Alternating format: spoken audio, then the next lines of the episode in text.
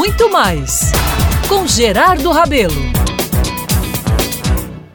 No Brasil, de dois anos para cá, o universo cultural sempre anda reclamando das oportunidades, da falta de apoios governamentais, das perseguições, da falta de política para o setor e de espaços para eventos que foram proibidos de acontecer nesse famigerado tempo da pandemia do coronavírus. Olha, tempos difíceis realmente, mas nada que nessa vida que Deus nos deu não haja a possibilidade de transformações de cenários.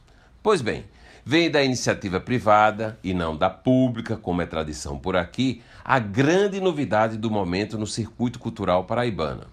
O quê?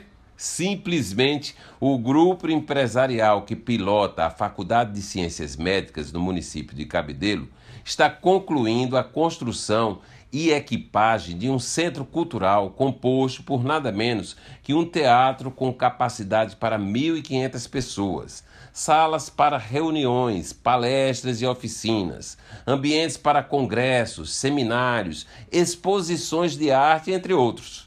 Investimento da ordem de alguns milhões de reais, sem financiamento público, que é outro ineditismo, convenhamos, né? Que fará do equipamento o epicentro da cultura da região metropolitana de João Pessoa.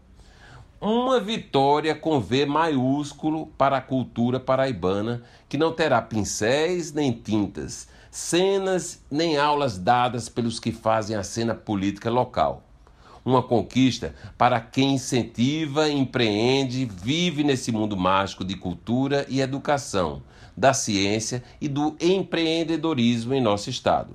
Viva a cultura! Eu sou Gerardo Rabelo e vou levar muito mais informações para você aqui na Band News Manaíra. Muito mais com Gerardo Rabelo.